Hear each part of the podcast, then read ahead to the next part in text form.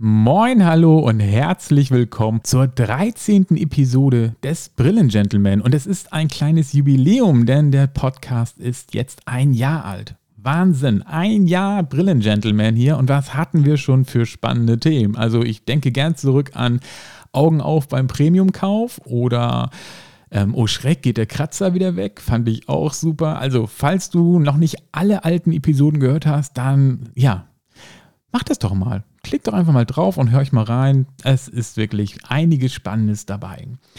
Hier geht es heute um das Thema Brillenkauf. Hm, was meine ich damit? Und was sollte der Titel 50-50 bedeuten? Ganz einfach.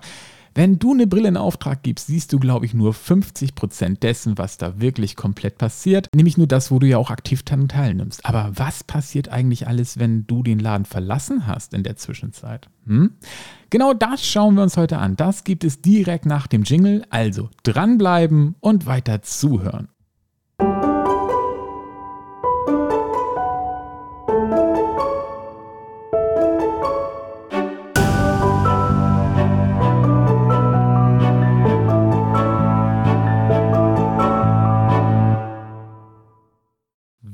Willkommen zurück. Und während der Jingle gerade lief, habe ich mir gedacht, ich stelle dir gleich nochmal eine Frage, nämlich ist dir eigentlich bewusst, dass der Augenoptiker ein Gesundheitshandwerker ist? Augenoptikgeschäfte sind keine Einzelhandelsgeschäfte, auch wenn das viele glauben, denn man bekommt ja den handwerklichen Teil gar nicht mit. Und da sind wir nämlich genau beim Thema dieser Episode. Der handwerkliche Teil spielt sich meistens dann ab, wenn du nicht mehr im Geschäft bist. Der kommt nämlich nach deinem ersten Besuch und zwischen deinem zweiten Besuch. Aber da kommen wir gleich drauf zurück. Fangen wir doch erstmal an mit dem, wo du dabei bist. Also, wie geht es los? Der Gang ins Geschäft. Und was löst diesen Gang ins Geschäft aus? Ganz klar, entweder weil der Augenarzt dir nahegelegt hat, dass du eine Brille benötigst und sagt, hey, geh mal zum Optiker. Oder weil du natürlich selber festgestellt hast, dass du irgendwie schlechter gucken kannst und hast dir ein Herz gefasst und gehst jetzt los, um dir eine neue Brille zu besorgen. Ja, und dann kommst du zu uns ins Geschäft. Und äh, nach einer kurzen Begrüßung und Vorstellung und so ein bisschen Austausch, worum es gehen soll, was deine Beweggründe sind, zu uns zu kommen, geht es dann nachher auch recht schnell zur Augenprüfung. Außer du bringst Werte mit, aber das ist bei uns tatsächlich gar nicht mehr so häufig der Fall, weil die meisten möchten gerne eine sehr aktuelle Messung haben. Das geht dann tatsächlich äh, direkt dann nach der Vorstellungsrunde sozusagen los. Und dann, wie gesagt, geht man in die Augenprüfung. Warum sage ich Augenprüfung und nicht Sehtest? Ganz einfach, weil für mich die Prüfung einen höherwertigen Charakter hat als ein Test. Und das mache ich zum Beispiel darin fest, dass in einer Augenprüfung mehr, äh, ich sag mal, auch noch zusätzliche Funktionsprüfungen integriert sind, anstatt nur bei einem Test. Erstmal kommt man aus so einem Gerät, das macht schon mal so eine automatische Messung und dann kriegt man noch so mit seiner Messbrille ein paar äh, Werte vorgesetzt und dann heißt es immer, ist besser, ist schlechter, ist besser, ist schlechter, gibt es eine Veränderung ähm, und so weiter. Und ähm, der ist aber relativ schnell abgearbeitet. Und unsere Augenprüfung dauert mitunter eine halbe bis dreiviertel Stunde. Also ich finde, auch da merkt man schon mal den Unterschied, wenn du vielleicht beide schon mal erlebt hast, den Unterschied zwischen einer Augenprüfung und einem Sehtest. Ich finde, es ist sehr wichtig, eine Augenprüfung zu haben, denn die Werte, die man in so einer Augenprüfung ermittelt, die bilden die wichtige Basis für alles, was danach folgt nämlich für die Auswahl der Fassung und natürlich auch die Auswahl der Gläser. Deswegen ist für mich eine Augenprüfung das Nonplusultra, um danach gut zu beraten. Und wenn man jetzt also diese Augenprüfung durchlaufen hat, kommt man zurück zum Beratungsplatz und dann geht es in die Fassungsauswahl. Und hier gibt es verschiedenste Möglichkeiten, so eine Fassungsauswahl mit dir als Kunden zu gestalten. Da hat auch jeder Optiker so ein bisschen seine eigene Philosophie, auch wir. Und deswegen werde ich gar nicht genau preisgeben, wie bei uns so eine Fassungsauswahl gestaltet wird und, und aussieht. Das ist so ein bisschen Betriebsgeheimnis. Wenn du das gerne mal erleben möchtest, was wir uns da eingefallen lassen haben, komm doch zu uns und lass dich bei uns beraten. Aber in so einer Fassungsauswahl, um das mal grob anzuschneiden, geht es natürlich darum, die passende Fassung für dich rauszufinden. Und da spielen verschiedene Faktoren rein. Natürlich der modische Stil, Material, äh, was möchtest du für Material haben. Und aber auch ähm, genau die Werte, die eben ermittelt wurden, um nämlich rauszufinden, wie dick wird zum Beispiel das Glas, muss man das ein bisschen besser kaschieren, berät man dich eher zu einer etwas dickeren Fassung, die einen dickeren Rand hat, damit man nämlich zum Beispiel das Glas gut darin verstecken kann und es schön ästhetisch aussieht aussieht. Also all sowas spielt da schon mit rein. Und wenn man dann eine passende Fassung gefunden hat, geht es zur Glasberatung. Also, welche Gläser empfiehlt man dir für das, was dein Grund war, zu uns zu kommen? War der Grund zum Beispiel äh, eine Gleitsichtbrille oder brauchst du eine neue Lesebrille? Hättest du gerne eine Sportbrille? All das sind ja verschiedene Glasarten, die auch einen anderen Beratungsschwerpunkt mitunter haben und auch einen Erklärungsschwerpunkt. Und wenn man dann zusammen ein Glas ausgewählt hat oder ein Glastyp, geht es zum Vermessen. Und zwar äh, wird dort äh, sozusagen das Zusammenspiel deiner Augen und der neuen Fassung ausgemessen und vermessen. Denn diese Werte braucht der Glashersteller, damit er deine Gläser produzieren kann.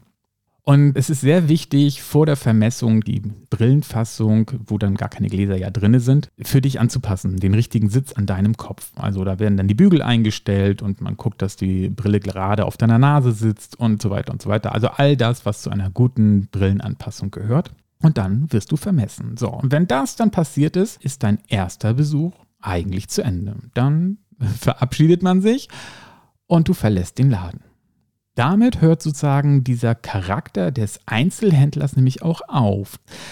Und dann geht es ins Handwerkliche langsam über. Zuerst kommt noch äh, tatsächlich eine Fleißaufgabe, nämlich es müssen die äh, erfassten Daten in eine spezielle Augenoptik-Software eingegeben werden. Da gibt es verschiedene. Und wenn man das gemacht hat, werden die Gläser beim Glashersteller bestellt. Das heißt, man tippt dann diese Daten da ein, die man äh, mit dir zusammen erarbeitet hat. Also welche Gläser sollen es werden, äh, was hat die Vermessung ergeben und natürlich auch die Werte aus der Augenprüfung. Und daraufhin werden mit diesen Werten deine Gläser bestellt. Und da ist die Lieferzeit tatsächlich abhängig davon, was man für Gläser bestellt hat. Also Einstärkengläser, Sportgläser, Gleitsichtgläser, das hat alles verschiedene Produktionszeiten und damit auch Lieferzeiten. Und die können von ein bis zwei Tagen sogar bis zu zwei Wochen betragen. Das ist tatsächlich äh, abhängig von Art der bestellten Gläser. Dann gibt es zwei Möglichkeiten, wie man die Brillengläser geliefert bekommen kann als Optiker. Zum einen schon fertig in der Form, wie man sie braucht, um sie in die Fassung einzuarbeiten. Die sind dann nämlich sozusagen vorgeschliffen in der Form und man braucht die eigentlich nur noch in seiner Werkstatt in diese Fassung einbauen und dann ist die Brille eigentlich auch schon fertig. Oder, und so machen wir das, man kriegt einen Glasrohling. Den kannst du dir vorstellen wie eine dicke, runde Glasscheibe. Ist jetzt sehr vereinfacht, aber ne, um das mal so darzustellen, da hat der, der Glashersteller natürlich deine benötigten Werte eingearbeitet, aber es ist weiterhin so ein Glasrohling. Dann muss man einfach warten, bis die Glasrohlinge geliefert werden oder halt die fertig geschliffenen Gläser.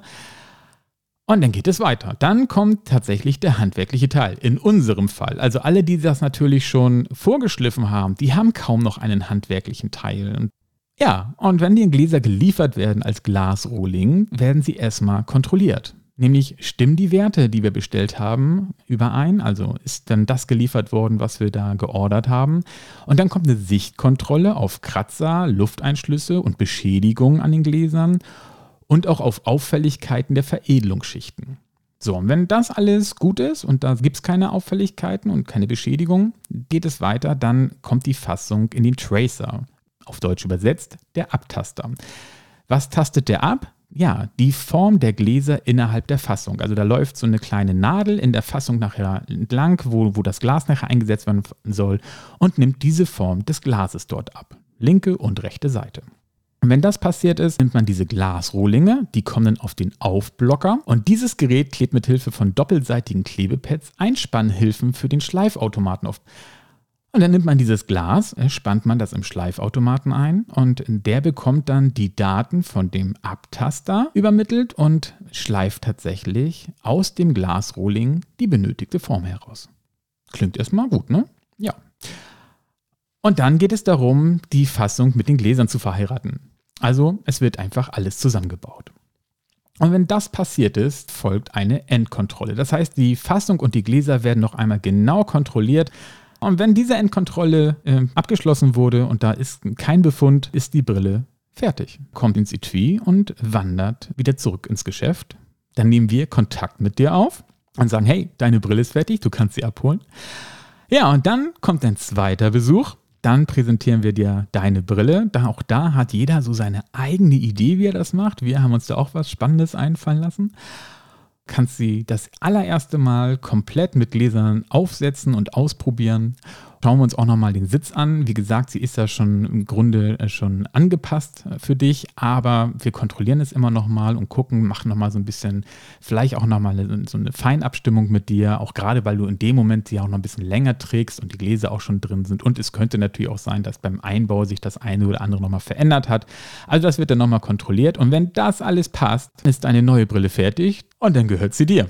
So ist der Werdegang eines Brillenkaufs. Und wie gesagt, ab dem Moment, wo du das Geschäft verlässt, alles, was sich in der Werkstatt abspielt, das ist der handwerkliche Teil. Und das macht den Augenoptiker zum Gesundheitshandwerker. Ne? Und das unterscheidet uns halt von einem Einzelhandelsgeschäft, dieses Handwerkliche. Und deswegen machen wir das auch. Wir möchten dieses Handwerk weiterleben und wir lieben dieses Handwerk. Ich hoffe, ich konnte dir ein paar neue Einblicke ähm, bieten und du verstehst jetzt, warum, warum das, was du siehst beim Augenoptiker tatsächlich nur ja, 50 Prozent ist. 50, ne? Und die anderen 50, die fehlen dir. Aber die konnte ich dir jetzt hoffentlich ein bisschen näher bringen. Und ja, wenn du das nächste Mal zum Augenoptiker gehst und verlässt nach deinem ersten Besuch, nach der Auftragsbestätigung das Geschäft, dann weißt du jetzt, was danach noch alles passiert. Ich hoffe, die Folge hat dir gefallen und es ja, war wieder spannend und interessant. Und solltest du diesen Podcast noch nicht abonniert haben, dann mach das doch einfach. Bei Spotify und iTunes, ich würde mich sehr darüber freuen. Ich danke dir fürs Zuhören, sage Tschüss und bis bald, dein Björn, der Brillengentleman.